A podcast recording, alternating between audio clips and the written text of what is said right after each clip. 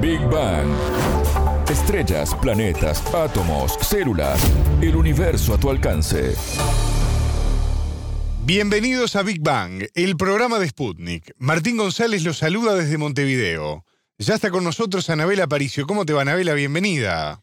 Muy bien, Martín, muchas gracias. Perú creó tres nuevos tipos de papa que buscan cumplir con las necesidades actuales de consumidores y productores rurales. El científico encargado del proyecto nos cuenta más detalles. En Big Bang. Temas, preguntas, expertos. Para entender el cosmos, para entender la vida, para entender nuestro planeta.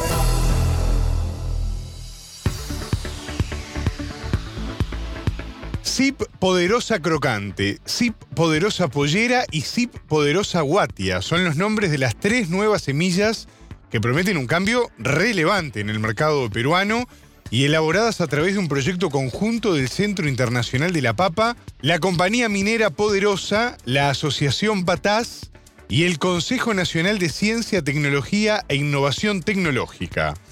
¿Por qué un país con tantas variedades de papa decide emprender este camino? Esa es la gran pregunta, Anabela. Sin duda, Martín tiene más de 4.000 variedades, lo que nos da una idea del amplio espectro de opciones. Pero en los últimos años notaron que a pesar de esto no se cubrían algunos problemas hoy persistentes en el sector. Hablamos con el peruano Wilmer Pérez, científico asociado del Centro Internacional de la Papa, quien lideró este proyecto y nos explicó el contexto en el que nació esta investigación. Perú es uno de los países con una gran biodiversidad. Tenemos alrededor, en el Centro Internacional de la Papa tenemos alrededor de 4.000 variedades nativas, es decir, variedades propias de cada zona y que crecen sobre los 3.800 metros sobre el nivel del mar hasta los 4.200. Estas papas han sido adoptadas por los agricultores de tiempos ancestrales y estos no han requerido un mejoramiento genético clásico como se hace actualmente, ¿no? Y también tenemos variedades silvestres, tenemos alrededor de 365 especies silvestres. Sin embargo, uno de los problemas que afronta el cultivo de papa y otros cultivos es la aparición de nuevas enfermedades y nuevas plagas que disminuyen el rendimiento de estas variedades. En algunos casos también se da la preferencia de los mercados, es decir, la preferencia de los consumidores va variando de época en época en la cual se prefieren, por ejemplo, papas que tienen mayor contenido de almidón, menor contenido de almidón, o que en todo caso también hay una preferencia por los agricultores por adoptar nuevas variedades que sean producidas en un menor tiempo. Eso les involucra que tengan menor costo. El consumo creciente de papas fritas y la importación de este producto congelado fue una de las preocupaciones que impulsó este trabajo. Así se logró crear la ZIP Poderosa Crocante y la ZIP Poderosa Pollera, papas cuyo objetivo es ser procesadas industrialmente en forma de bastones, las que luego compramos congeladas, por ejemplo. Mientras tanto, la poderosa guatia fue creada especialmente para ser horneada. Hoy en día se está consumiendo mucha comida rápida y uno de los ingredientes típicos o esenciales de la comida rápida es la papa frita. Entonces, en el Perú, desde hace aproximadamente unos 10 años, hay una fuerte introducción de papas congeladas prefritas desde distintos países de Europa, incluso de Sudamérica. Entonces, los agricultores perciben que la importación de estas papas están afectando su economía porque ya las grandes empresas no les compran su producción, sea para consumo en fresco o sea para procesamiento. Incluso en el Perú hubieron dos paros agrarios producidos por este tema. Sin embargo, las estadísticas mencionan que las importaciones no son lo suficientemente grandes como para causar este problema. Sin embargo, está la percepción de los agricultores que ese es el problema. Entonces, cuando uno trabaja en ciencias sociales y producción, nosotros tenemos que tener mucho cuidado con las percepciones de los agricultores. Entonces, sabiendo que las preferencias o las demandas de los consumidores son distintas a nivel de todo el mundo, eh, las papas que prefieren, por ejemplo, los norteamericanos o los europeos, van a ser distintas a las preferencias que tienen los pobladores de las comunidades andinas, de los países andinos. Incluso en propio Sudamérica tenemos unas distintas preferencias, por ejemplo, entre los países. Los peruanos, bolivianos tienen una preferencia, los argentinos, uruguayos y brasileños tienen otras preferencias. Entonces tenemos que jugar con todos estos aspectos Amparándose en la Ley 30.309 de incentivo a la inversión en ciencia y tecnología, fue que los investigadores recibieron el apoyo económico para desarrollar estos nuevos productos. Pérez nos explicó también que era importante crear una papa resistente a la rancha, una enfermedad que afecta a los cultivos.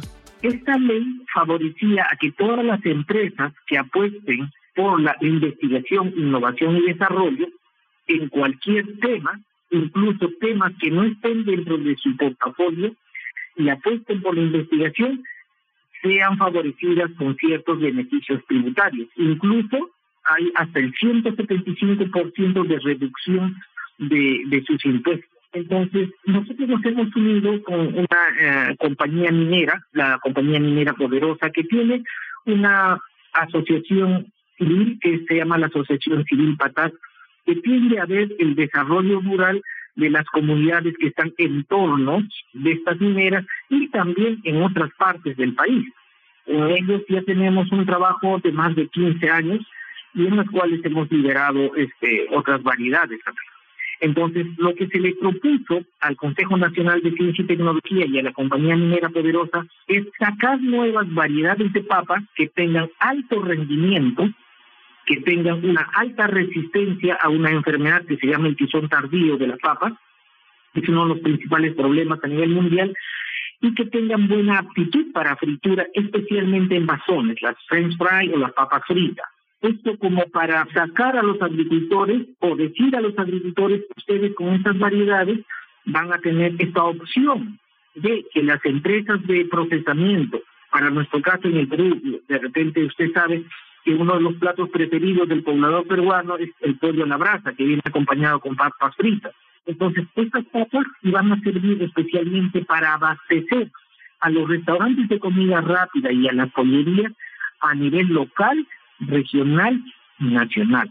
Entonces, ese es el preámbulo por el cual nosotros apostamos por este proyecto que felizmente fue aprobado por el Consejo Nacional de Ciencia y Tecnología lo hemos desarrollado y al final hemos obtenido estas tres variedades de papa. Anabela, ¿cómo se hace desde el punto de vista científico para crear un nuevo tipo de papa? Pérez nos explicó cómo es este proceso que llevó varios años de trabajo y diferentes pruebas. Tenemos, por ejemplo, herramientas moleculares que nos indican a nosotros la susceptibilidad de una variedad a tal o cual enfermedad o que una variedad tenga mayor o menor característica o un mayor contenido de un determinado producto.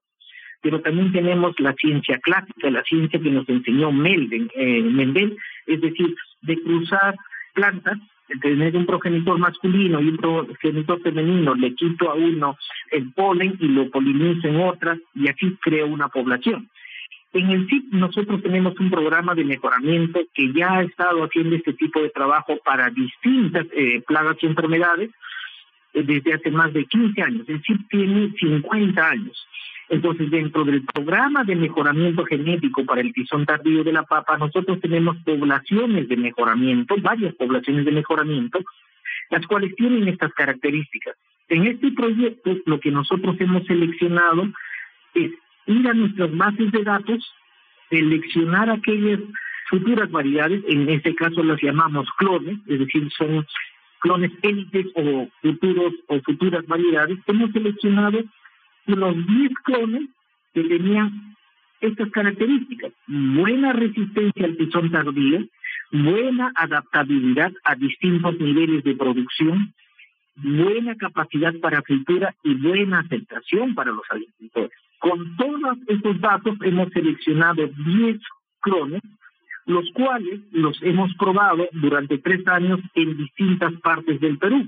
El Perú tiene tres regiones, costa, sierra y selva, con diferentes niveles de altitud, desde el cero, desde el nivel del mar hasta los 4.200 metros. Entonces nosotros lo hemos probado en distintos lugares para ver cuál es su adaptación a distintos lugares.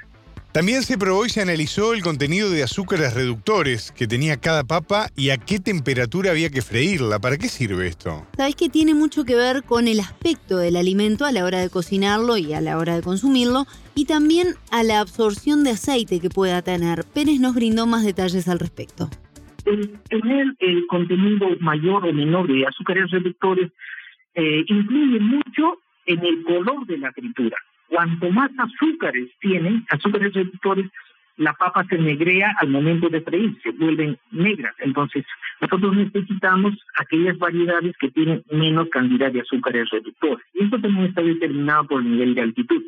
Entonces, hemos seleccionado aquellas que tienen menos contenido de azúcares reductores. También hemos hecho pruebas en las que eh, se ha freído a distintos tiempos de fritura también se ha hecho algunas pruebas de almacenamiento a temperatura ambiente a 4 grados centígrados o a 15 grados centígrados, almacenándolo durante un, mes, dos meses o tres meses. Es decir, se ha probado una serie de, o se ha hecho una serie de experimentos para determinar lo que se llama la vida en anaquel de esas papitas. Es decir, que si yo la pruebo al momento de la cosecha, lo frío, me va a dar un resultado.